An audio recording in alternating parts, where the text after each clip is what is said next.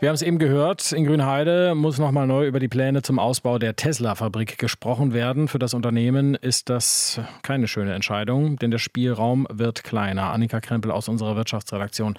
Seit fast zwei Jahren gibt es die Fabrik von Tesla in Grünheide. Welche Bedeutung hat die für den Autobauer? Also Grünheide ist das einzige Autowerk von Tesla hier in Europa. Das heißt, mit der Produktion aus Brandenburg wird ganz Europa mit Autos beliefert.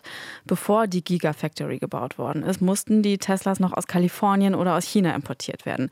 Das heißt dann also, das Werk, das senkt die Kosten, ne, verbessert die Marge und verbessert auch die Umweltbilanz. Und mit der geplanten Ausweitung der Produktion möchte Tesla die Stückzahl eigentlich erhöhen. Bislang können pro Jahr rund 375.000 Autos vom Band rollen. Es sollen mal eine Million werden. Und dann wäre die Fabrik so groß, wie das Hauptwerk in China aktuell ist. Firmengründer Elon Musk glaubt also an den Markt in, in Europa. Wie steht es derzeit um die Geschäfte für Tesla? Also im vergangenen Jahr, da hat Tesla einen Absatzrekord erzielt. Auch hier in Europa sind die Zahlen kräftig gewachsen. Tesla hat auf dem Kontinent etwa die Hälfte mehr an Autos verkauft als im Vorjahr.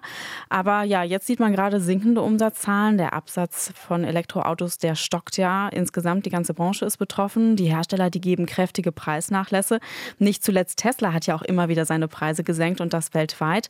Und auch der Verkauf des Cybertrucks, der läuft nicht so richtig an. Das ist ja dieses riesige, kantige hochwertige und auch sehr teure Gefährt. Und es gibt halt Berichte, dass die Karosserie, die aus Edelstahl besteht und eigentlich nicht rosten soll, ja, schon das tut, nach kurzer Zeit, sie rostet. Das ist natürlich doof, wenn man sich dann so ein Ding angeschafft hat. Hm. Probleme hat es zuletzt auch in Grünheide gegeben. Die Produktion war für einige Zeit unterbrochen. Läuft die jetzt wieder?